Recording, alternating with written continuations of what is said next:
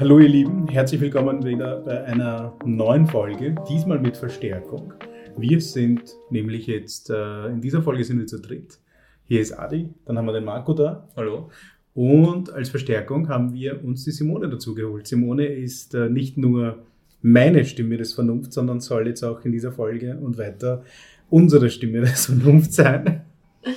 Hallo, ich freue mich dabei zu sein. Ähm, und um diese Folge aufzunehmen, sind wir an einem sehr besonderen Ort gekommen. Ähm, Im Burgenland, gar nicht so weit vom Neusiedlersee entfernt. Und wir besuchen heute eine traditionelle äh, Familie, die eine sehr, sehr, sehr lange Historie in der Gastronomie hat und ich würde sogar sagen, die Spitzengastronomie in Österreich maßgeblich geprägt hat die letzten Jahre. Und uns gegenüber sitzt die liebe Barbara. Hallo. Ähm, Barbara, vielen Dank, dass wir da sein können. Wir sind natürlich im äh, Outdoor-Bereich und halten Sicherheitsabstand ein, also das äh, wollen wir unbedingt erwähnt haben. Ähm, wer bist du, was machst du, wie bist du heute drauf? Ich bin jetzt, ich bin immer gut drauf. also, äh, also ja, mein Name ist Barbara. Ich ähm, mache gemeinsam mit meiner Familie äh, den Taubenkobel in Schützen. Das ist ein für mich wunderschönes Restaurant im Burgenland in der Nähe von Wien. Ähm, wir haben ein Hotel dabei mit zwölf Zimmern, einen wunderschönen Garten, einen Ableger des Gourmet-Restaurants, unter Anführungszeichen die Kreislerei beim Taubenkobel. Und ja, und, äh, ich selber bin für alles zuständig oder für nichts zuständig, je nachdem, wie man das sehen will. Ähm, ja, und es macht wahnsinnig viel Spaß. Wir haben ein sehr tolle Küche, äh, sehr naturnahe Küche, genauso wie auch bei den Weinen, wie sind sehr innovativ, hoffe ich, denke ich. Mhm. Und äh, ja, und möchten einen ganz besonderen Ort hier schaffen oder den meine Eltern eigentlich geschaffen haben und den auch für die weitere Generation, nicht nur für uns weitere Generation, sondern auch für die jungen Menschen offen halten und offen haben und zugänglich sein und ja, und, und, und den Zugang zu Essen und Trinken für Menschen auch möglich machen, die sich vielleicht davor nicht so dafür interessiert haben oder nicht so angesprochen waren davon, auch ansprechen. Mhm. Barbara, du hast schon gesagt, das ist wirklich ein ganz, ganz besonderer Ort. Ähm, es ist wirklich so ein bisschen Stadtflucht aus Wien. Innerhalb von einer Stunde ist man in einem kleinen Paradies, haltet sich voll gerne ähm, bei gutem Essen, Kunst und ja, guten, besten Service auf. Ähm, kannst du noch ein bisschen detaillierter erklären und beschreiben, wie deine Eltern, Evelyn und Walter, das aufgebaut haben und wie es dann kam auch zur Übernahme von euch dann?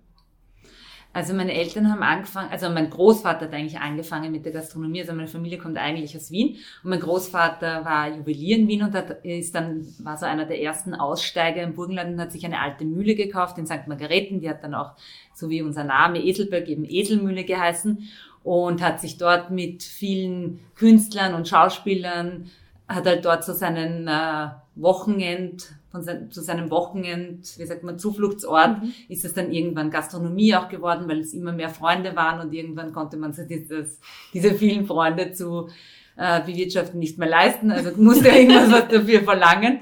Und ja, und meine Eltern haben das im Endeffekt dann genauso gemacht, dass sie eben sich ein kleines Bauernhaus in der Nähe von dort gekauft haben und also von der Eselmühle und in Schützen gekauft haben, das günstigste Haus damals, weil sie Geld gehabt haben. Also die waren ganz jung, Taubenkugel gibt es jetzt seit 40 Jahren, mein Vater ist jetzt 60, also die haben mit 20 angefangen. Und da waren meine Schwestern, die schon auf der Welt. Und äh, ja, und haben eben angefangen aus einem, eben auch am Anfang hm, war das ein kleiner Ort, wo sie ihre Freunde da waren, wo ihre Bekannten da waren, ist nicht viele Künstler auch da waren, also ein sehr lustiges Publikum.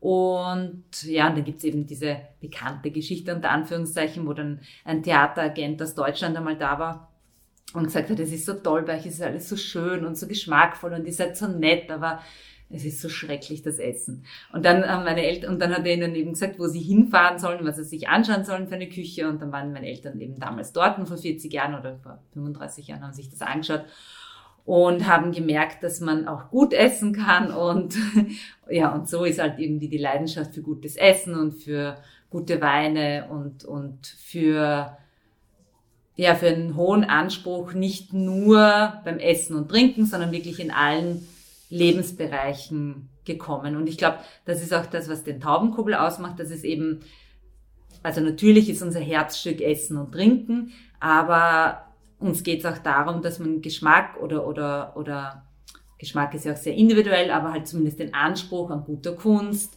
an tollen an toller Musik, an Ambiente, an, an einer Stimmung. Also, dass es eigentlich immer um das große Ganze geht.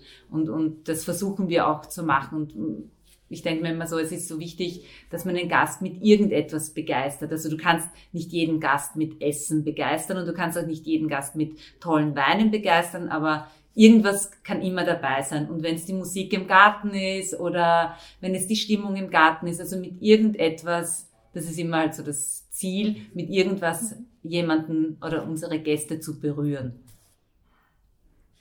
Ja. Du sagst eh, es ist ähm, ein bisschen auch wie eine Theaterinszenierung, wenn man in der Gastronomie ist. Genau, das ist auch so. Also das ist immer so Vorhang auf, dann kommen alle rein und, also ich wollte früher mal Schauspielerin werden, ist nie ausgegangen. Jetzt versuche ich mir meine eigene Bühne zu machen. Nein, aber es ist schon so wie, wie Theaterspielen, weil die Gäste kommen her und sie lassen sich im besten Fall auf alles ein, was du ihnen vorgibst. Und, und ich finde auch immer die Stimmung, also für die Stimmung in einem Restaurant sind immer wir im Hintergrund zuständig. Und, und das ist halt schon, also ich sage immer zu unseren Mitarbeitern, wenn wir Meetings haben, sage ich so, dass die Gäste grantig kommen oder gerade gestritten haben im Auto mit ihrem Mann oder mit ihrer Frau oder mit den Kindern. Das sind ganz alltägliche Sachen, das ist ja alles ganz normal. Mhm. Und unsere Kunst ist es ja nicht, zufriedene Menschen noch zufriedener machen, sondern das Herausfordernde ist ja eigentlich, dass du Menschen, die die ganze Woche gearbeitet haben und irgendwie fertig sind, dass die kommen und aufblühen und ja, und sich fallen lassen können und relaxed sind und, und entspannt sind und sich wohlfühlen und das ist eigentlich so unsere Kunst, sage ich immer. Und man sie begeistert. Ja, e-, Essen alleine reicht heutzutage eh äh, oft nicht mehr. Und ich war zum Beispiel vor zwei Jahren, glaube ich, waren wir im Noma und ich habe jetzt eine sehr unpopuläre Meinung. Ich mag das Essen dort gar nicht. Und ich bin jetzt auch generell nicht so dieser, äh, also ich bin nicht so auf Fine Dining, aber meine Kollegen haben das alles super gefunden. Aber grundsätzlich fand ich trotzdem das Noma einfach wegen dem Ambiente und danach hat man diese Führung bekommen durch die, ähm, diese ganzen Labor, Mini-Labore, die sie haben. Das fand ich super interessant, das werde ich auch nie vergessen. Und das Gesamterlebnis fand ich super und es gibt immer wieder Restaurants, bei manchen Restaurants mache ich das Essen mehr, dafür das Ambiente nicht. Das, ist, das große Ganze muss schon immer passen, dass, dass, dass man wiederkommt. Also es reicht nicht, ein Teil gut zu machen. Nein. Nein, es reicht nicht, einen Teil gut zu machen, aber es ist, Essen ist immer sehr subjektiv und es kommt auch immer, natürlich ist es immer der Geschmack, der, der wichtig ist, aber um, und das traue ich mir jetzt zu behaupten, ein bisschen provokant, aber um über Restaurants äh, Kritik oder urteilen zu können, muss ich auch Lokale kennen, die mich jetzt vielleicht nicht hundertprozentig ansprechen. So wie jetzt in deinem Fall zum Beispiel das Noma. Das ist äh, ein Vergleich zum Beispiel in der Kunst, auch wenn mir keine Ahnung, ein Gerhard Richter nicht gefällt, aber ich muss mir trotzdem die Ausstellung anschauen und mich mit den Bildern befassen, um generell über Kunst schreiben oder be beurteilen ist so, weil das, das, ist auch so subjektiv. Aber um mir eine Meinung, um mir eine Meinung ja. selber bilden zu können, ist es immer gut, mehr und verschiedene Sachen zu kennen. Mhm. Ja, je mehr Vergleiche man hat, umso klarer wird die eigene Meinung. Also äh, ich finde auch, dass das Thema Haubengastronomie für mich mehr wie eine, Thea wie du schon sagst, eine Theatervorstellung ist. Du kommst rein, du wirst gleich in eine ganz eine andere Welt mit hineingenommen. Es gibt ein Setting, es gibt eine Atmosphäre, es gibt jedes Gericht ist schon so präsentiert, du schaust es dir an und es ist wie so ein Mini-Kunstwerk in einem Teller. Und also dank der Simone habe ich mehrere Sachen ausprobieren können, weil ich habe auch da ich so einen Zugang dazu und ich musste mittlerweile sagen, ich habe das Schätzen gelernt. Also dieses, dass ich sage, na, das war besonders gut, weil das, das, das zusammengepasst hat oder das Zusammenspiel beim Service, beim Essen, der Atmosphäre, das hat so zusammengepasst, dass du einfach sagst, hey, bam, 100 Punkte. Und da muss ich dir wirklich vollkommen recht geben, dass du das wirklich probiert haben musst, mehrere Sachen, damit du dir eine Meinung darüber bilden kannst. Ja, aber da meine ich jetzt gar nicht nur Haubengastronomie, weil Haubengastronomie ist für mich so ähm, ein schwieriger Sammelbegriff, sagen wir so. Also, oder Fine Dining Gastronomie ist für mich ein schwieriger Sammelbegriff, weil das für mich jetzt keine, also Fine Dining ist für mich jetzt keine Qualitäts, kein Qualitäts, äh, wie sagt man da, ähm, Standard. Standard ja? weil ganz plakativ der das Gulasch, das 17 Stunden lang gerührt wird und kocht wird und ist genauso viel Aufwand, wenn nicht noch viel, viel mehr Ja. Aufwand, wie vier, fünf Produkte auf einen Teller zusammenzusetzen, die Ja. schön ausschauen und zufällig gerade zusammenpassen. Ja. Also äh, für mich hat dieses, also es ist schon, es muss in, also es gibt in jedem Bereich und Essen ist halt nicht nur, man darf nicht nur Fine Dining schätzen, sondern es muss ein, ja, also wenn ich an meine stolzen Esserlebnisse denke, dann fällt mir ein die Samosas in Indien, genauso wie äh, das erste Mal, das ist jetzt ähnlich, aber das erste Mal im Noma mit meiner Tochter zum Beispiel, die dort ganz begeistert war, weil alles so lustig geschmeckt hat. Aber es ist halt, aber da fallen mir viele äh, Ja. Dinge ein. Also das muss jetzt nicht immer nur Fine Dining sein, sondern Qualität gibt's in jeder Abstufung. Ja. Abstufung. Ja, Ja. Man muss seine Sinne dafür schärfen. Hey, äh, ich habe in einem Interview gelesen, dass du am Anfang äh, nicht sicher warst, ob du in der Gastro sein möchtest überhaupt, obwohl du quasi Tourismusschule und so weiter gemacht hast und du hast auch im, in LA gearbeitet, soweit ich gelesen habe, in, im Spargo. Ähm, aber trotzdem war es bis äh, später nicht hundertprozentig sicher, dass du bleiben wirst quasi in der Branche. Stimmt das oder? Na, ich war, durch das, dass ich immer in der Branche war, weil ich immer am Wochenende heimgefahren bin, weil ich mein Geld verdienen wollte oder eins gebraucht habe, beziehungsweise nicht ausgekommen bin, war ich immer in der Branche. Ich habe eigentlich nach der Schule auch was anderes gemacht und habe beim Ahead Media in Wien, das ist so ein Zeitungsverlag, gearbeitet, was mir extrem viel Spaß gemacht hat und bin aber trotzdem immer wieder am Wochenende heim, eben um mir ja, Geld dazu zu verdienen und weil mir natürlich das auch gefallen hat, dass man immer mit vielen Menschen zusammen ist.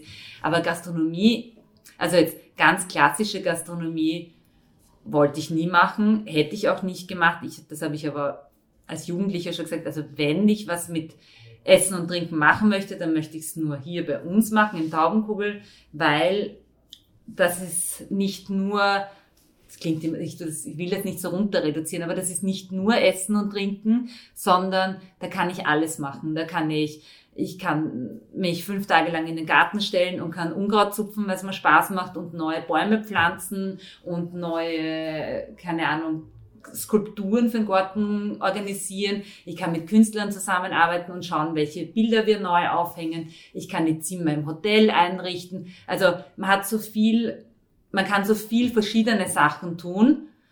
Und ja, und das war mir immer wichtig. Also nicht nur das nur, das ist, klingt so negativ, ich meine das aber nicht negativ, aber nicht nur jetzt einfach nur einen Teller servieren, weil das ist nicht das, was wir machen und das ist eigentlich auch, deswegen mag ich diese Bezeichnung Kellner, Kellnerin nicht, weil das gibt's im Endeffekt eigentlich nicht mehr, ja, weil es gibt entweder Selbstbedienung und die anderen, die das machen, so wie wir, die machen es mit einer Freude und die machen es gern und die machen es mit einer Leidenschaft und ja.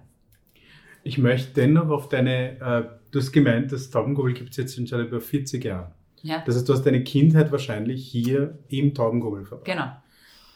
Kannst du da so zwei, drei kleine Anekdoten erzählen, wie, was, was dir in Erinnerung geblieben ist? Was, was hat die Kindheit im Taubengobel für dich bedeutet?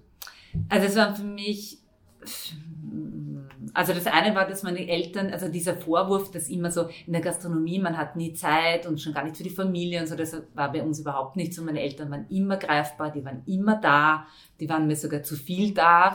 Ja, man konnte überhaupt nicht flüchten von hier und irgendwas heimlich machen, weil irgendeiner hat dich immer gesehen beim Rausgehen und wenn es ein Mitarbeiter war. Also das war pure Kontrolle von allen Seiten. Ne? Du konntest dann nie was heimlich aus dem Keller holen oder so, das war gar nicht möglich. Also es war wirklich so, also meine Eltern, also es war immer da und es war jeder greifbar. Und, und was natürlich, was bei uns halt war, meine Eltern, also wir sind eine sehr offene Familie und meine Eltern reden auch über alles. Es wurde nie irgendwie was runtergetuscht vor den Kindern. Wir haben auch alles mitbekommen, was im Geschäft passiert ist. Also es gab nie diese Trennung Geschäft und Familie, sondern das war immer eins. Ist es eigentlich auch jetzt noch, weil das, weil wir da leben und ja, weil das einfach alles eins ist.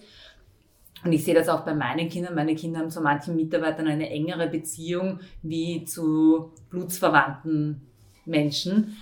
Und ja, und was zum Beispiel auch immer ganz lustig war als Kinder, da gibt's ja da vorne den Haustisch. Und da sind wir eigentlich, da haben wir nächtelang auf den Bänken geschlafen, weil wir halt am Schoß von der Mama oder vom Papa einschlafen sind. und, und, und das war immer so ein toller Tisch, wo wirklich viele tolle Leute gesessen sind und, und an dessen Ohren wie immer gehangen sind.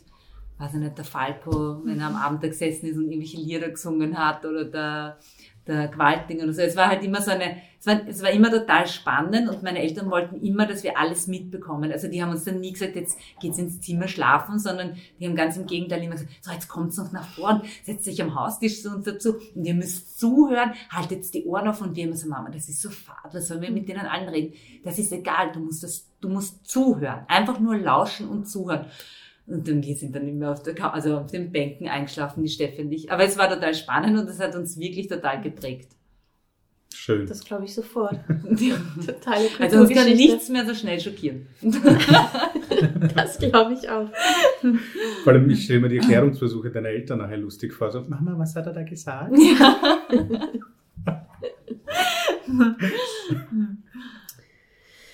Voll. Ähm, dann noch zu den Pop-ups. Das ist auch für uns eine urspannende Geschichte. Das ist für Adi und mich oder speziell für mich immer ähm, jährlich eigentlich das Highlight, wenn sie nach Wien zieht quasi. Der Taubenkobel hat im November, Dezember dann immer zu.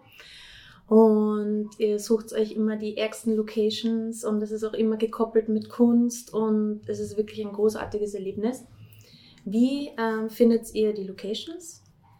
Wie findet ihr die Künstler immer für die Pop-ups und wie kam es generell ähm, zu der Idee, quasi nach Wien zu ziehen für ein paar Monate?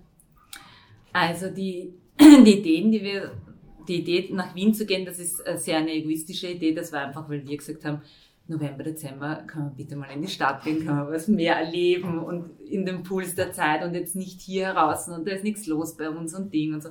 Und das war eigentlich der Grund, warum wir gesagt haben, gehen wir doch nach Wien und den Mitarbeitern hat es auch total getaugt, die erste Idee und so. Und, ähm, und das macht uns extrem viel Spaß. Es ist total aufwendig für alle, aber wir lieben, also wirklich, wir lieben es und wir möchten es nicht missen. Also, dass es heuer nicht stattgefunden Ja. hat, das hat uns echt das Herz gebrochen, weil jeder sich schon so gefreut hat, ah, zwei Monate in Wien und dann können wir am Abend noch, wir sind ja das nicht gewohnt, wir können nach der Arbeit noch was trinken gehen, wir können in einen Club gehen und so, das sind wir ja, oder am Nachmittag, wir können auf einen Café gehen. Also wir verbinden das ja wirklich auch sehr, also das ganze Team eigentlich mit, mit unseren eigenen Bedürfnissen. Und äh, ja, die Locations, äh, das ist jedes Jahr eine Herausforderung. Wir glauben dann immer, okay, jetzt mittlerweile wissen die Gäste schon oder wissen die Leute schon, dass wir Locations suchen. Vielleicht kommen sie schon mit Locations zu uns. Nein, wir suchen jedes Jahr aufs Neue. Wir sind jedes Jahr viel zu spät dran. Und wir wissen jedes Jahr, auch wenn wir uns vornehmen, im Juli steht die Location und wir nehmen uns viel Zeit und können schon alles vorbereiten. Vor Ende Oktober, Anfang November wissen wir sie nie. Wow. Ja. Also das ist echt immer, und wir haben sie auch noch nicht. Also nicht so, dass wir dann sagen, wir suchen zwischen drei aus, welche besser ist. Nein, wir haben noch gar keine, weil es so schwierig immer ist. Aber es ist immer irgendwie ein lustiger Zufall und dann kommt's. Und gab es eine Location, wo, wo es hätte fast geklappt, aber dann doch nicht geklappt hat? Wo du gesagt hast, hey, die Location wäre ein Traum und ihr wart auch so kurz davor schon? Nein, nein, eigentlich nicht. Also hat es immer geklappt. Nein, eigentlich hat's immer geklappt. Aber wir, also es ist ja nie so, dass wir die Idee haben, ah, dort möchten wir es jetzt machen, sondern uns wird was zugetragen über 100 Zufälle oder über Mundpropaganda und dann fahren wir dorthin, schauen uns die an und dann sagen wir, schauen wir mal, geht das küchentechnisch? Also wir brauchen eine gewisse, und vor allem wir brauchen eine gewisse Größe fürs Lager und, und, und weil wir ja alles mitnehmen. Und äh, ja, und dann werden einmal so die Hard Facts gecheckt und dann sagen wir ja oder nein. Siehst du, und vielleicht ist das schon ein Teil des Problems, weil es immer geklappt hat. Deswegen habt ihr ja keinen Stress, dass ihr bis September, Oktober Nein, das wissen wir aber auch schon. Na, mittlerweile wissen wir es wirklich schon. Wir wissen, dass wir drei, drei bis vier Wochen brauchen wir, um es aufzustellen. Voll Oder- schnell. Weil man muss ja wirklich dazu sagen, es sind ja wirklich Locations, wo kein Restaurant drinnen ist, sondern es sind meistens ja genau, Baustellen drinnen. über der genau. alten Post oder, oder alte Remise. Ja. Und ihr müsst alles, ja. Küche, alles aufbauen. Aber das kann man super organisieren mittlerweile. Also ein Zelt auf der Donauinsel, das äh, wäre doch was. also wenn irgendjemand was über Locations weiß, natürlich bitte gerne die Infos an uns. ja, und, und das ergibt sich auch dann immer so spannend. Also man sieht die Location und dann wissen wir dann eigentlich am Weg heim, machen wir uns dann schon Gedanken, okay, und mit was könnten wir das kooperieren? Welche Kunst passt da rein? Was für ein Thema geben wir den Ganzen? Ja, und dann fangen wir an, an dem zum Arbeiten. Also die Sarah, ja, die Sarah, meine rechte Hand, die liebt das auch, die ist dann schon, die, da bin ich noch nicht einmal zaus, aus dem Auto ausgestiegen, schickt mir da eh schon Fotos. Stefan, ich habe mir schon überlegt, was wir anziehen, weil ich hab, die haben mir die Fotos von der Location geschickt und wir können das und das so machen. Also wirklich das Sprudeln immer. Also es gibt für alle, für das ganze Team auch so einen Motivations- ja, eigentlich. Dieser kreative Prozess ist ja. dann schon wunderbar, wenn ja. jeder auf derselben Wellenlänge einfach da vor sich hin äh, jammt, mehr oder weniger zusammen. Das ist schon sehr cool. Und es ist für uns auch ein ganz ein anderes Arbeiten. Wir sind ja, also jetzt bei uns am Land ist es ja so, dass es wir kein Geschäft haben, was du kalkulieren kannst. Ja? Also es ist manchmal an einem Samstagabend haben wir zehn Tische, die Woche drauf haben wir 30 Tische, die Woche drauf haben wir fünf Tische. Man kann es nie abschätzen. Also wir haben jetzt kein, wie in der Stadt, wo du dein konsequentes Geschäft Tag ein und Tag aus hast. Das haben wir nicht. Also wir sind das ja gewohnt, dass wir immer experimentieren müssen und immer schauen müssen, wie wir das Lokal voll bekommen, äh, was für Aktionen wir machen, setzen müssen oder was wir uns überlegen sollten, dass die also eine, eine stetige Auslastung haben wir nicht. Wir müssen genauso funktionieren, wenn zwei Zweiertische im Restaurant sitzen, genauso wie wenn 30 Zweiertische im Restaurant mhm. sitzen. Und, und das ist halt in Wien dann ein ganz ein anderes Arbeiten, wo viele glauben, dass es für uns viel schwieriger ist, wobei es viel, viel einfacher ist, weil es nichts schwieriger ist, als ein Team zu motivieren, wenn nur ein Zweiertisch im Restaurant sitzt. Mhm. Aber du musst ja für den Zweiertisch genauso gut kochen, wie wenn zehn Zweiertische drinnen sind. Ja? Und in Wien haben wir halt so eine stetige Auslastung. Das dauert eben sechs Wochen, das ist begrenzt, das ist immer nur abends, es gibt limitierte Tischanzahl, die sind zum Glück äh, äh, ausgebucht. Und ja, und das funktioniert eben jeden Abend gleich. Und das sind ja wir gar nicht gewohnt. Also das mhm. ist für uns eine totale Erleichterung eigentlich. Dann ist es meistens so, dass wir Locations haben, also bis auf die ersten zwei, die waren anders, aber die letzten drei waren eigentlich, die waren alle ebenerdig, mhm. ein riesiger Raum. Das sind wir hier auch nicht gewohnt. Wir haben hier so viele, na wirklich ein Traum, wir haben hier so viele kleine Räume, alleine Blickkontakt mit ja. der Küche, das ist ja gar nicht bei uns, wenn wir aus der Küche jemand was ausrichten will, das dauert fünf Minuten, bis das zu mir kommt. Ist, und da, da brauche ich nur in die Küche schauen und die sagen mir, weiter geht's. Ja, super. Echt cool. Finde ich voll interessant, dass du das sagst, dass ihr hier quasi diese, diese Schwankungen und so weiter habt, weil ich dachte mir immer, weil wir Foodtrucks und so weiter haben, Catering viel, haben wir gedacht, wir sind die Einzigen, die verflucht sind quasi und, und es gibt, und alle Restaurants haben es leicht. Jetzt finde ich lustig zu hören, dass ihr auch damit dass ihr mal dass ihr mal viel zu viel Personal wahrscheinlich vor Ort habt, sondern es wieder zu wenig und so weiter und es ständig wechselt und man nie weiß, was, also was als nächstes kommt und damit, das ist so unser persönlicher Fluch, würde ich sagen, das Jahr. Nein, das, was bei uns halt ist, ist, von den Mitarbeitern sind immer gleich viel da. Okay. Ja?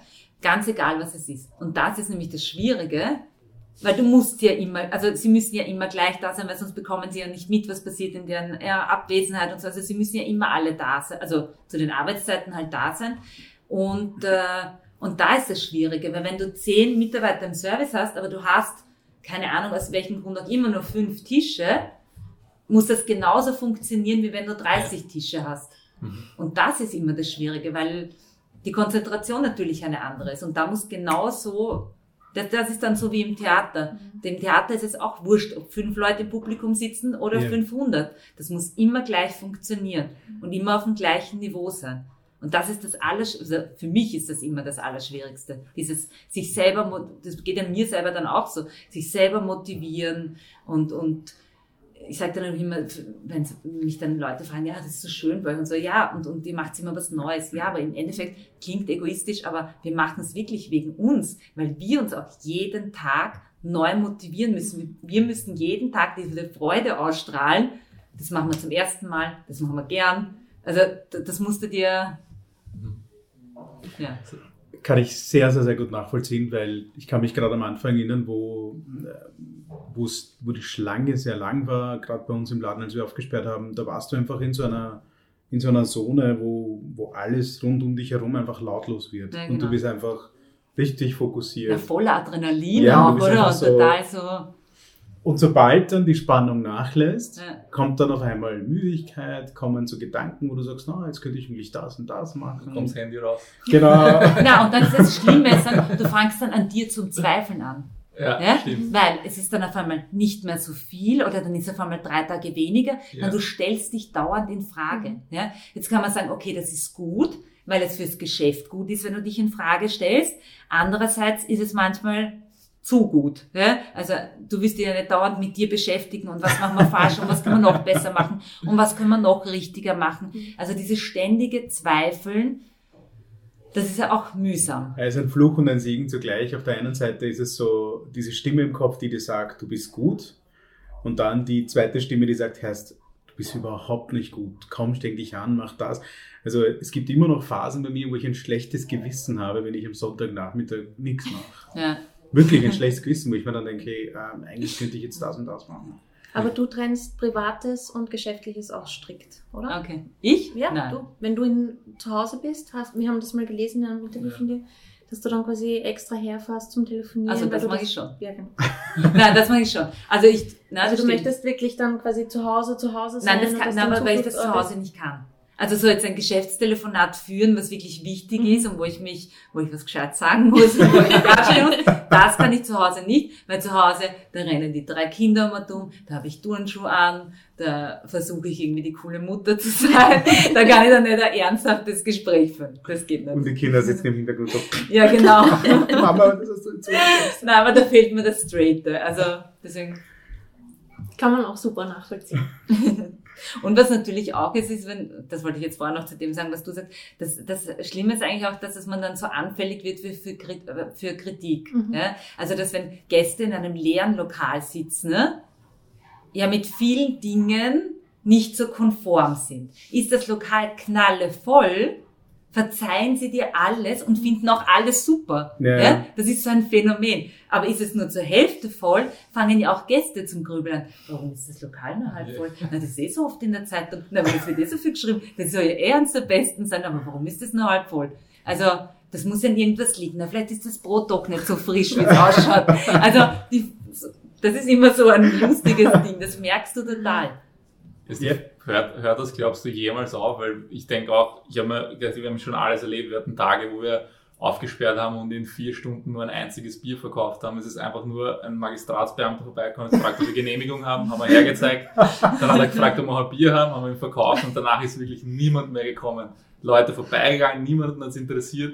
Und dann gibt es Tage, wo du überrannt wirst und trotzdem glaubt man, man hat alles erlebt und trotzdem, wenn es dann wieder man kommt. weiß nicht warum, oder? Ja, man weiß es gibt warum. keine Erklärung. Das man, Wetter ist schön, ja, Sonne scheint. Ja? Man denkt dann super lange nach und frust, und es, aber auch Jahre später, auch heute, wenn ich manchmal dann schaue und denke so, heute ist gar nicht gegangen, dann fangen wir alle zum Überlegen an, was haben wir noch falsch gemacht schon wieder. Wir müssen dringend das, das, das ändern und dann ist alles dringend auf einmal. Ja, ja, stimmt. Aber voll Gastronomie unterliegt halt eigentlich keinen Regeln und es ist so abhängig von Wetter, Launen. Also das kann man echt nie einschätzen, also bei welche uns, Gästeströme gibt. Bei uns weiß ich mittlerweile, der erste verregnete Tag nach einer längeren sonnigen Periode, ja? der wird schlecht sein. Der erste sonnige Tag ja. nach einer verregneten Periode, der wird schlecht sein.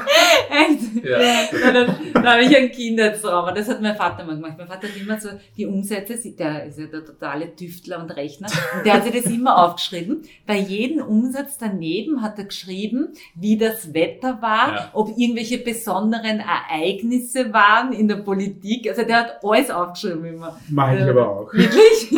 Also habe ich zumindest die ersten drei Jahre gemacht. gemacht ja. Wie war das Wetter? Ja. Gab es einen Unfall? Also zum Beispiel bei uns am Stadtplatz war das so, dass zum Beispiel, wenn es einen Verkehrsschau gab, ja.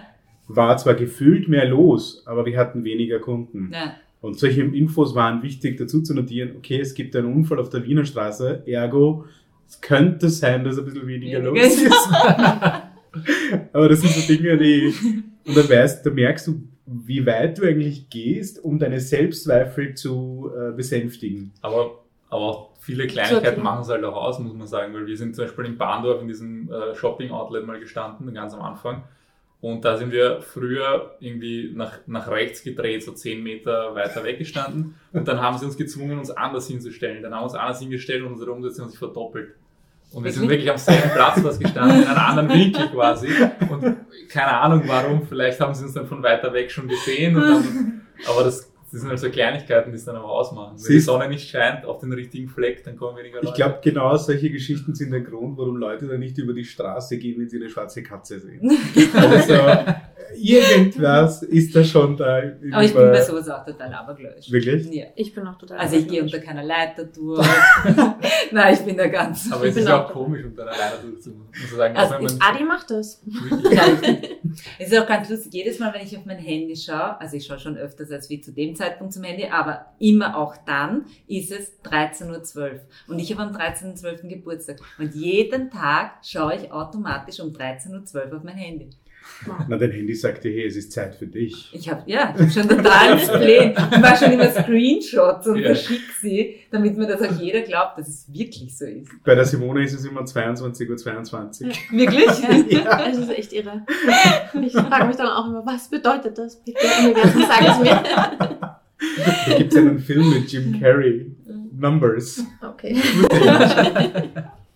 aber was mich aber schon noch interessiert, ähm, ich meine, du hast ja jetzt doch 40 Jahre Erfahrung in der Gastronomie in der Art und Weise, könnte man sagen. Ja, so alt. Also, ja, ja, okay. Also, gelebt, nachdem ich hier aufgewachsen bin, ja. Gelebt. Ja, also du hast es quasi äh, äh, in der Milchflasche reinbekommen. Wie gehst du heute mit Kritik um?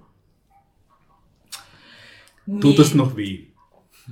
Na, Kritik, äh, da bin ich ein gebranntes Kind und Sachen, die ich mitbekommen habe, die Menschen in meiner Umgebung sehr verletzt haben, mit denen kann ich jetzt anders umgehen und das lasse ich nicht an mich ran. Ja. Und da bin ich auch ein bisschen arrogant, sage ich jetzt einmal. Ich weiß, was ich kann oder was wir können, was wir leisten. Äh, und ich weiß, was ja, was wir umsetzen für Ideen, für Produkte. Und ich kann Kritik daher besser einschätzen. Und ich muss dazu sagen, ich freue mich total über Kritik von Menschen, wo ich, mit denen ich vielleicht das ganze Jahr keinen Kontakt habe, aber von denen ihre Meinung ich wahnsinnig viel halte, die rufe ich auch an und sage, bitte kommt's, ich möchte, dass ihr das neue Menü durchesst, ich möchte, dass ihr oder zum Beispiel wahnsinnig wichtig ist mir, dass mein Vater äh, immer wieder die Speisekarte durch ist, dass ich ihn fragen kann, okay, was findest du gut, was findest du nicht gut, weil dem kann ich vertrauen, der weiß ich, also bei dem war sie, das ist so wie ich denke, weil es denken ja auch alle anders. Ja? Für mich ist ja Luxus oder Fine Dining mein Ziel ist es ja nicht, ein Luxusrestaurant wie in Dubai umzusetzen. Ja, das ist für viele Luxus, aber es ist nicht mein Standard an Luxus. Ja, mein Luxus ist es in ähm, keine Ahnung, auf einem Hippie-Strand zu sitzen, tolle Musik zu hören, weißen Sandstrand, also jetzt nur das Dubai-Gegenteil, auf einem weißen Sandstrand dreimal am Tag Yoga machen, ein gesundes Essen essen, das ist meine Art von Luxus. Die tollsten äh, Seefische zu haben aus dem Neusiedlersee ist für mich Luxus, ja, aber nicht der der super Hummer, der 500 Stunden herfliegen muss oder keine Ahnung, das ist jetzt für mich kein Luxus, ja, das ist halt Bestellung aller Amazon, aber das ist kein Luxus, ja. Also keine Gucci und Versace Geschirrtücher. Nein, das ist, ja, aber das ist halt kein Luxus, weil das immer und überall erhältlich ist, ja. Das ist, das ist jetzt auch nicht individuell. Ja. Und, und so ist es halt mit der Kritik. Deswegen muss man immer schauen, welche Kritik ist für einen für einen, äh, welche Kritik kann man annehmen und welche ist für einen wichtig. Natürlich ist mir jede Kritik von einem Gast im Restaurant wichtig, weil wir machen ja auch Dienstleistung.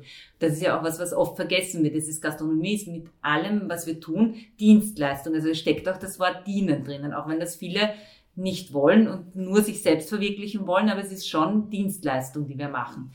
Und, und, aber bei der Kritik, ja, da muss man halt, natürlich unterscheiden. Natürlich haben wir auch Gäste, die sagen, wo ist das weiße Porzellangeschirr von irgendwelchen tollen Firmen, wo sind die und die Gläser, warum habe ich da nur so ein, ein dickes Leinentuch als Tischtuch, warum habe ich im Garten gar keine Tischtücher, warum ist das Menü nicht so äh, warum sind keine Lux und da, die Luxusprodukte, die die als Luxusprodukte verstehen in der Speisekarte. Das verstehe ich auch natürlich. Man, es gibt verschiedene Gourmet-Restaurants und jedes ist anders und jedes ist individuell, aber jedes hat halt auch seine Berechtigung. Und da verstehe ich natürlich auch die Kritik, wenn jemand sagt, naja, aber ich hätte schon gern das und das und dann Hummer und, und, und Flusskrebse oder keine Ahnung oder den und den Kaviar. Okay, ja, haben wir nicht. Wir haben halt einen anderen Zugang. Ja? Also diese Kritik muss man schon ernst nehmen, aber das ist eine Kritik am Restaurant und nicht an einem persönlich, ja? ja. sondern weil wir halt einfach eine andere Philosophie haben. Und, und, und, und die meiste Kritik muss man auch dazu sagen, also die mediale Kritik, da stehen natürlich auch dahinter Machenschaften. Jeder will sein Geschäft verkaufen, jeder will seine Bücher verkaufen, jeder will seine Rankings verkaufen. Ich kann auch nicht seit 40 Jahren alles immer gleich machen und also wir machen das ja auch nicht, wir müssen uns ja auch stetig verändern und es wird immer neue geben, die dazukommen, die besser sind oder anders sind oder ja, aber ich finde das eigentlich spannend. Aber es ist jetzt nicht so, dass ich mir die Kritik, die schriftliche, die da jetzt kommt, mich fertig mache. Also das mache ich nicht. Voll, es ist so eine stetige Weiterentwicklung genau. von allem. Ja. Wo holt ihr euch eigentlich eure Inspiration oder du besonders um, für alles, was du machst? Mhm. Naja, wir sind also ganz unterschiedlich. Also es ist wirklich ganz unterschiedlich von allen verschiedenen, von Ausstellungen, von, also am meisten natürlich von Reisen, weil da bekommst du einfach am meisten mit und da spürst du auch am meisten und, und du siehst viele neue Ideen in der Gastronomie, also jetzt gar nicht nur in der Gastronomie, es sind, ja, es ist halt vieles unterschiedlich, auch in der Mode. Es ist so, du kannst dir von überall irgendwie was rausziehen. Ja, du siehst äh, ein T-Shirt in den verschiedenen Farben, schaust es an und denkst da, das war so schön, ein Gericht in den Farben am Teller. Also du kannst es im Endeffekt aus allen holen, aus der Natur sowieso ich bin jetzt nicht so der Naturfreak, aber, aber die Intellektuellen würden jetzt sagen in der Natur, aber die Natur soll sehr schön sein. Ja, aber ich brauche immer so, also ich brauche so das pulsierende Leben und die Stadt und, und dass ich halt, dass sich was bewegt. Dass sich was, genau, Bewegung. Ich, ich glaube, wenn man selber was macht, dann hat man generell so die Eigenschaft, dass man mit alles mit offeneren Augen quasi geht. Man geht durch, durch die Stadt, schaut sich irgendwas an und plötzlich hat man ein Geistbild, boah, das muss ich unbedingt umsetzen, das muss ich da verwenden. Und das finde ich das voll interessant, weil das irgendwie, wenn ich das vergleiche zu früher, bin ich mit dem Tunnelblick überall durch, mir nichts interessiert und jetzt schaue ich mir alles genau an, sitze, sehe ich mal irgendwo eine Flasche oder so, und boah, das finde ich super, ich möchte das irgendwie bei uns haben. Ja. ja. Ja, wir machen das auch so bei Reisen. Schauen wir uns als erstes mal den Kühlschrank an. Ähm, was gibt es denn da typisch für dieses Land im, äh, im Supermarkt? Was ist da typisch? Was essen die Leute so? Und dann, das siehst du halt in den Supermarktkühlschränken, siehst du sehr gut und kriegst auch ein super Bild darüber. Und oft sehen wir Dinge, wo wir sagen, hey, bitte, warum macht das keiner bei uns in Wien? Wir müssen das doch es ist doch so klar, das müsste man doch nach Wien bringen. Und das sind dann so Kleinigkeiten. Ja. Und das sind dann so Kleinigkeiten, wie zum Beispiel, ich kann mich erinnern, in New York waren wir auf, ähm, in einem Supermarkt und so wie es bei uns an der Kasse Kaugummis gibt, hatten ja. die einen Mo äh, Mochi-Automaten mit ja. TK-Mochi. So ich so, so hey, das ist, das ist geil. genau so was will ich. Ähm, wer, wer sind eigentlich die Gäste im Taubenkohl? Habt ihr viel äh, Nachbarschaft, Einheimische oder sind das eher Leute von auswärts, aus Wien oder keine Ahnung? Wir haben alles gemischt. Aber wirklich komplett durchgemischt. Also wir haben irrsinnig viele Gäste aus der Umgebung, wir haben viele Gäste aus Wien, quer Österreich. Natürlich, wir sind dann, wir sind ein Grenzort, sage ich jetzt einmal so. Also wir sind eine halbe Stunde von Bratislava entfernt, wir sind zwei Stunden, glaube ich, von Budapest entfernt. Also wir sind wirklich diese, dieses, diesen offene, wie sagt man, diese offene Lebenskultur, die wir ausstrahlen, glaube ich, sprechen wir auch mit den Gästen an. Wie macht man da Werbung, wenn man so viel verschiedene Kunden hat? Müsst ihr überhaupt Werbung machen? Na, ob man müssen, das weiß ich, also das stellt sich nicht in Frage, weil ich würde gar ich, ganz ehrlich, ich weiß nicht, wie man Werbung macht. Und ich weiß jetzt auch, ich würde gar nicht wissen, wo ich jetzt, wo ich jetzt Werbung machen sollte, weil ich weiß auch ehrlich gesagt gar nicht mehr, was, wo die Leute sich informieren. Ich meine, wenn ich jetzt an mich denke, früher habe ich nur Magazine gelesen, jetzt schaue ich nur auf irgendwelche Handyplattformen. also es ist total schwierig. Wo, und wo macht man für ein gewisses Klientel? Also ich merke schon, dass wir gewisse Menschen, die auch Stammgäste sind, total schwer erreichen. Also wir, wir schicken zwar Newsletter aus und wir sind euch also wir machen viel auf Social Media und so, aber trotzdem manche Gäste erreichen wir nicht, außer wenn sie hier zu uns kommen und ihnen wirklich Sachen erzählen. Aber das merkst schon, es ist halt so ein bisschen ein Umbruch. Ich meine, wird es wahrscheinlich eh schon länger geben. Wie erreicht man seine Gäste? Das äh, merken wir auch bei uns im Alltag. Es ist so, grundsätzlich hast du Leute, die täglich zu dir kommen würden oder regelmäßig kommen ja. würden. Nur schaffst du es nicht in, in ihrem Alltag kurz aufzupoppen und einfach mal nur kurz aufzuzeigen und ja. zu fragen, hey, wie geht's? Äh, alles gut bei euch? Ja. Baba, bis zum nächsten Mal. Ja. Und das ist halt extrem schwierig. Also wir haben halt den Zugang mit der äh, Mundpropaganda, funktioniert auch super. Um, aber so wirklich, dass du sagst, du erreichst deine Kunden, das ist, glaub, glaube ich, echt die größte Herausforderung der Zeit. Ich glaube, es gibt einfach auch einen extremen Wechsel, gerade von Medien und das muss ich, glaube ich, auch alles erst neu eingrooven. man muss jetzt sagen, ich glaube, die Gastronomie ist da speziell auch einfach kompliziert, weil ich, mir, ich diese Frage stelle ich gern jedem Gastronomen, den ich irgendwie treffe. Und es gab noch niemanden, der mir gesagt hat, dass er weiß, was er tut. jeder, jeder probiert halt aus. Und, ja, aber deswegen machen wir ja. gar nichts. Ja. Also, also bezahlte, wir machen überhaupt keine mhm. bezahlte mhm. Werbung, außer das Einzige, aber das ist für mich nicht bezahlt. Also das gilt natürlich auch ins Bezahlte, außer auf Social Media, wenn ich die Stories oder irgendwas hervorheben tue. Okay, aber ja. das ist jetzt ein Budget, das fällt jetzt nicht ja. ins Gewicht.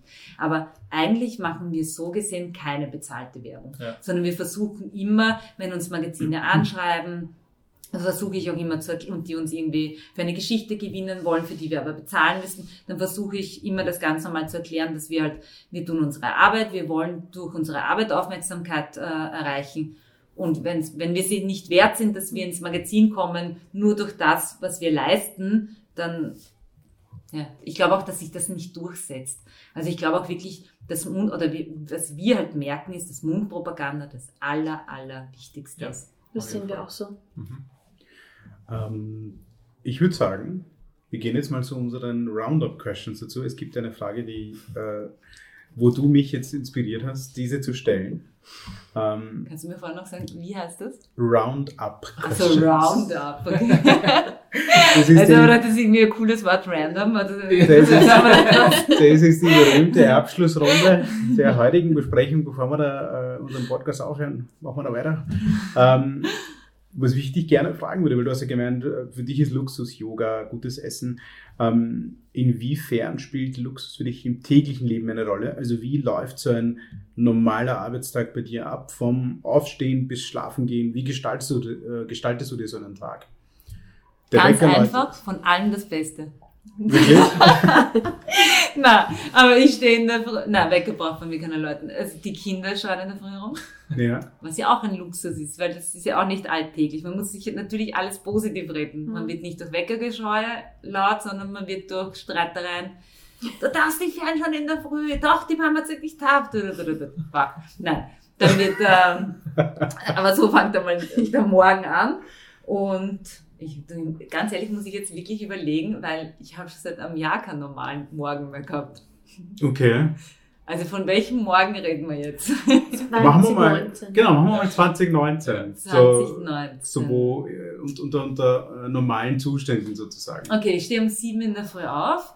Ich gehe, begrüße kurz die Kinder, mache die Kinder alles Ding, gehe ins Restaurant im Laufgewand. Okay gehe ins Restaurant, gehe eine Runde, sitzen schon die, die Frühstücksgäste, schaue alles, also gehe halt einfach so eine Runde, trinke einen Kaffee, gehe dann mit Laufgewand wieder zurück, äh, habe dann, meistens mache ich eine halbe Stunde Yoga oder so, oder trainiere eine halbe Stunde, dann lege ich mich nochmal hin eine halbe Stunde, weil ich so fertig bin. Weil ich glaube, ich kann zu den wenigen Menschen, die Sport fertig macht und nicht pusht.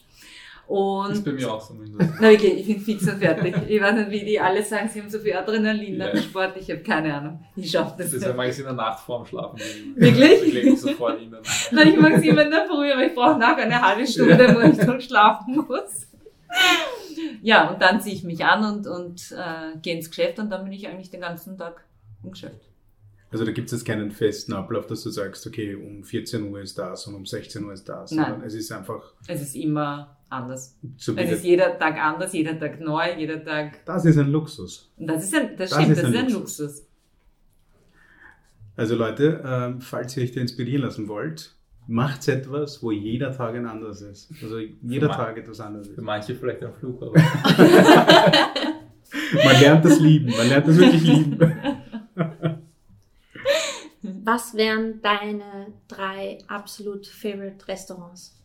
Deine Empfehlungen? Meine? Mhm. Deine In- Top 3. Wo? Wurscht. Wurscht.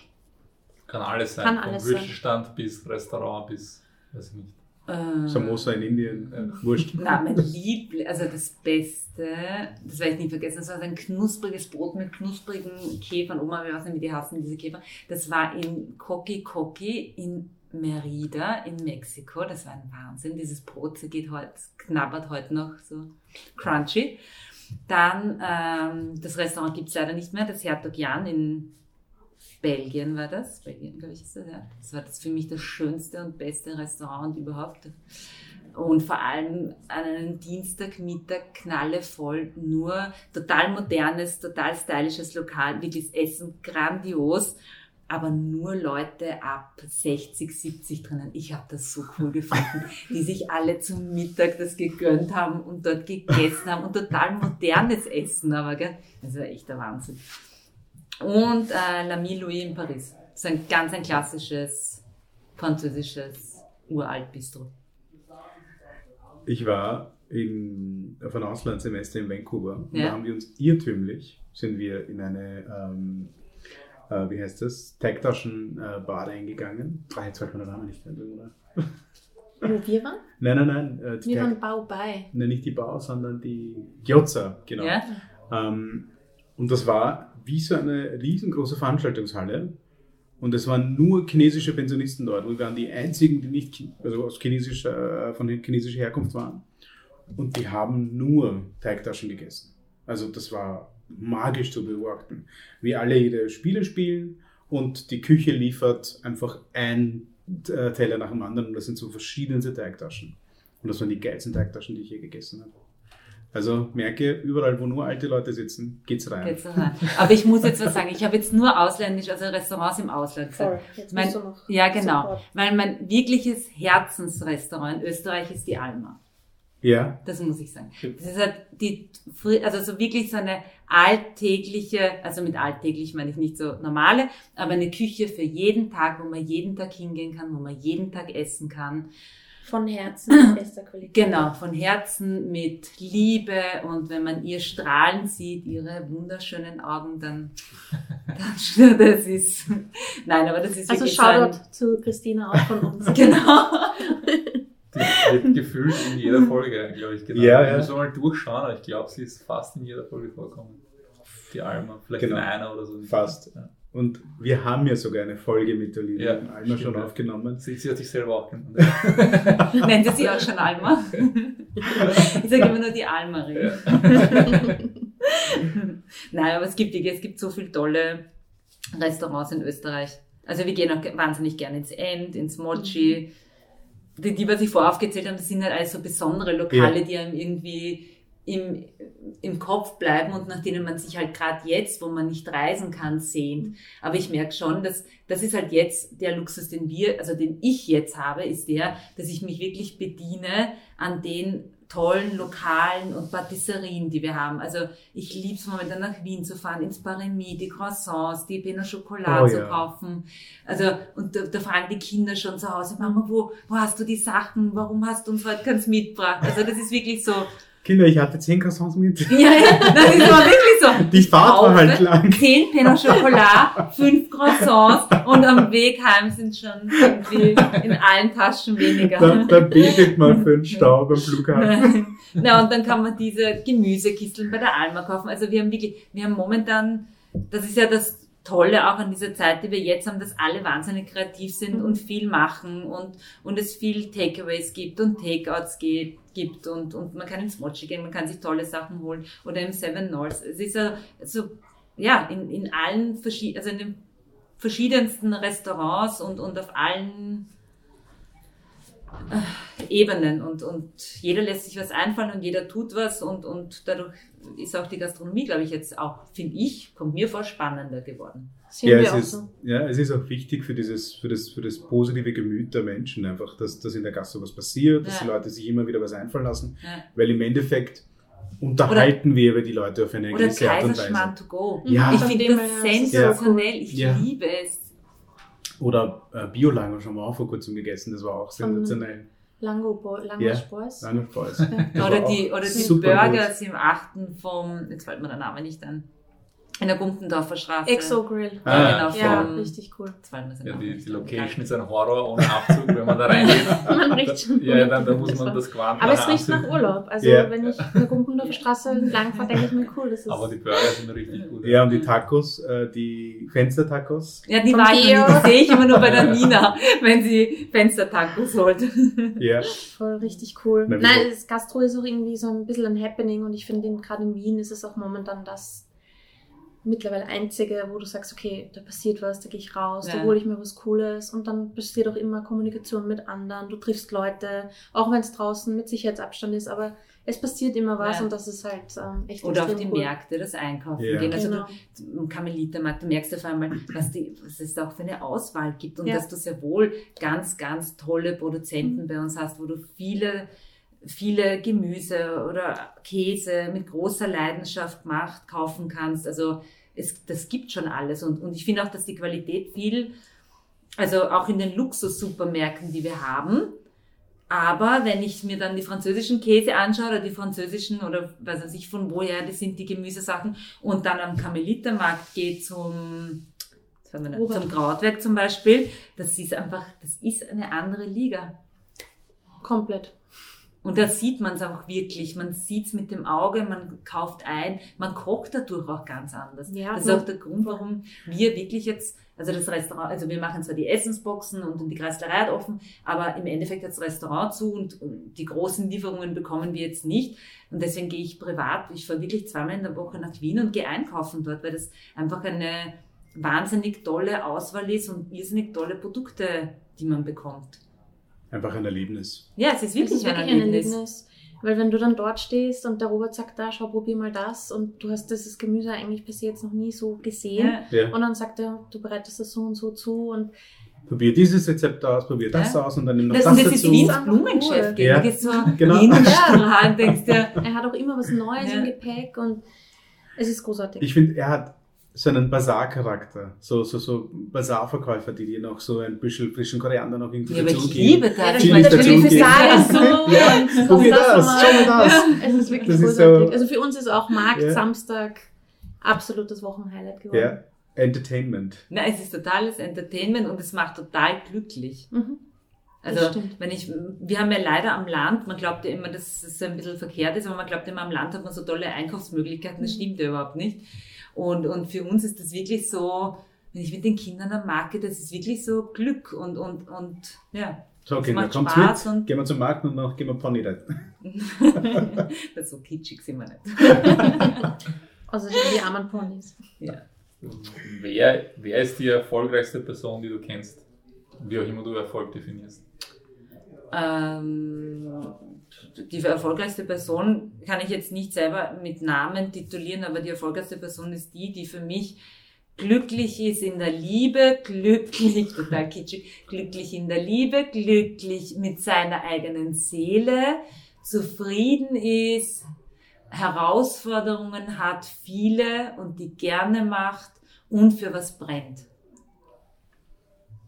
Da sind so viele verschiedene Hackerl in dieser Person drinnen, also die Person möchte ich auch kennenlernen. Ja, ich auch. werden. ja. ähm, stell dir vor, du hättest ähm, die Möglichkeit, direkt am Stephansplatz, es gibt eine Baustelle und es ist ein Gerüst und du könntest dort die größte Werbetafel von Wien ähm, anbringen. Was würde draufstehen? Du kannst schreiben, was du willst. Was Politisches, deswegen kann ich das jetzt Also, nein, da wird wirklich was Politisches stehen. Mhm. Würde man wissen, dass es von mir kommt? muss man nicht. Mehr. Nein, muss nicht. Nein. Nein, ich weiß jetzt nicht was genau, ich würde mir das natürlich genau überlegen, aber es wäre sicher irgendwas Politisches. Okay. Was ist die beste Investition unter 500 Euro, die man als Gastro-Startup tätigen kann? Also da gilt dazu Folgendes zu sagen, der ganze Laden ist eingerichtet, alle Geräte sind ready und du sperrst morgen auf und du hast noch einen Überschuss von 500 Euro, wo du sagst, hey, wo gibst du es rein? Wo, das könnte ich jetzt verprassen. Also da bin ich jetzt auch äh, vorgebrannt, weil ich habe einen Gast, der immer jedes Mal erklärt, kauft endlich einmal eine gescheite Kaffeemaschine. Obwohl wir die beste Kaffeemaschine haben. Aber also mit 500 Euro am Schluss noch würde ich meine, würde ich die Kaffeemaschine wegtun und würde nochmal 500 Euro draufgeben auf eine bessere Kaffeemaschine. Nein, aber der Kaffee, das sagt mein Vater immer, den Kaffee kann man nicht trinken, obwohl es der gleiche ist wie bei ihm daheim. Aber kann man halt nicht trinken. Okay, aber, na, aber das sind so, so Sachen, so Benchmarks. Kaffee, wenn der Kaffee gut ist, dann, es gibt Kaffee, es gibt Tee, mhm. ja? also wenn das Teesackerl irgendwie ich habe jetzt Corona, gell? weil ich trinke Tee, das hat jetzt nichts an. Normal wird der Tee ein bisschen anders serviert. Aber, aber bei Tee ist es so, also eher so bei diesen alltäglichen Sachen. Ja. Oder ich muss auch keine Gläser mit Werbeaufdruck nehmen. Dann nehme ich die 500 Euro und kaufe irgendwelche witzigen Wassergläser. Also in der Geschichte eher würde ich das. Ähm, auf was bist du besonders stolz? Ich mag das Wort Stolz nicht so. Hm, wie soll man das sonst formulieren? Pass auf. Stolz. Was, was für Umschreibung gibt es für Stolz noch?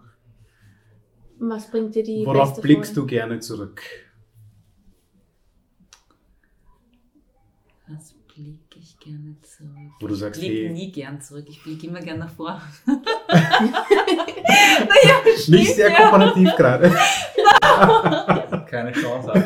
nein, nein, nein, wir kriegen das hin. Wir kriegen das hin. Wir kriegen das hin. Wir kriegen das hin. Ähm, welche Erinnerung ist die liebste? Ta. Ich muss sie wieder zurückschauen. Nein, aber äh, die liebste Erinnerung. Und Erinnerungen hat man immer gerne. Hat man immer gerne, genau. Das sind so wie. Ja, das sind so viele Erinnerungen. Okay, wir werden die Frage nochmal überarbeiten. Nein, aber eine Erinnerung kann ich jetzt nicht. Nein, weil ich habe äh, die Frage haben wir normalerweise auch nicht drinnen mit dem ähm, Stolz. warum. weil ich immer gedacht habe, ich muss dich unbedingt fragen, auf was du besonders stolz bist. Weil irgendwie ist, äh, aber warum magst du stolz? Das, das ändert sich aber auch immer. Dieses äh, eine Liebe, also auf etwas, weil das so schwierig ist, weil man das nicht so festmachen kann. Ja. Stolz mag ich nicht, weil Stolz ist irgendwie so ein, ein, ein Gehört das nicht zu den sieben Todsünden sogar? Stimmt, ja. Ich glaube Eitelkeit, oder? Ja, es ist so. Stolz, was gibt es noch? Trägheit und so weiter. Ja, Neid, Missgunst genau, und so, gell? Ja. Deswegen war ich ja, stolz, nicht so, da oben mit dabei. Und nein, aber über das, wo man sich selber freut, dass man etwas erreicht hat oder dass man das geschafft hat oder das umgesetzt hat oder sagen wir so, ist das Ding aber, dass sich das immer ändert. Also bei mir, das weiß ich. Vielleicht bist du genau darauf stolz. Vielleicht, genau. Aber sündfrei. aber sündfrei, ja. ja Glaube ich nicht, aber. Die letzte Frage. Ähm, welche Frage wirst du nie gefragt, die du aber dir wünschen würdest, dass man sie dich fragen würde? Das ist ein Zungenbrecher. Mhm. Ja. Da muss ich, selber ich bin froh, dass du sie gestellt hast. ja, ich. Ähm, Nein, ich mache mir eigentlich über Fragen keine, keine Gedanken, sondern nur über die Antworten. okay, lassen, lassen wir gehen. Ja. Lassen wir gehen. Ja, vielen, vielen, vielen Dank, dass wir da sein durften. Danke euch. Und danke, danke. Es hat uns echt unglaublich viel Spaß gemacht und äh, sehr, sehr, sehr spannende Gespräche jetzt gerade. Unglaublich oder viel? unglaublich und viel. unglaublich deswegen, weil wir das selber gar nicht erfassen, wie lustig das war. Und viel deswegen, weil es wirklich viel war. Wir, wir haben fast keine von unseren Fragen gestellt, sondern weil sich das Gespräch so natürlich entwickelt hat. Deswegen war das ein sehr erfolgreiches Gespräch. Also haben wir uns einfach umsonst vorbereitet. Ja. Na, den Fragenkatalog will ich mal nachher anschauen. Ja. Okay. Vielleicht ist ja da die Frage dabei, die ich immer wollte, dass ja. du mir gestellt hast. Ja, ja. ja, in diesem Sinne, äh, danke, danke, danke und bis sehr, sehr, sehr bald. Danke, ciao. Ciao. ciao.